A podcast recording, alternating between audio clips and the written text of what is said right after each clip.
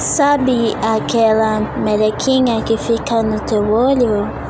Pois é, é obra de João Pestana, que é um espírito que te visita todas as noites e que joga um pó para que você durma, como se fosse areia.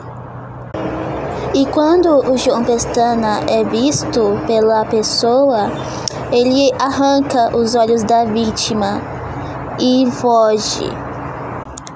Quando você for dormir e ouvir um barulhinho ou um estalo, cuidado, pode ser o João Pestana se escondendo.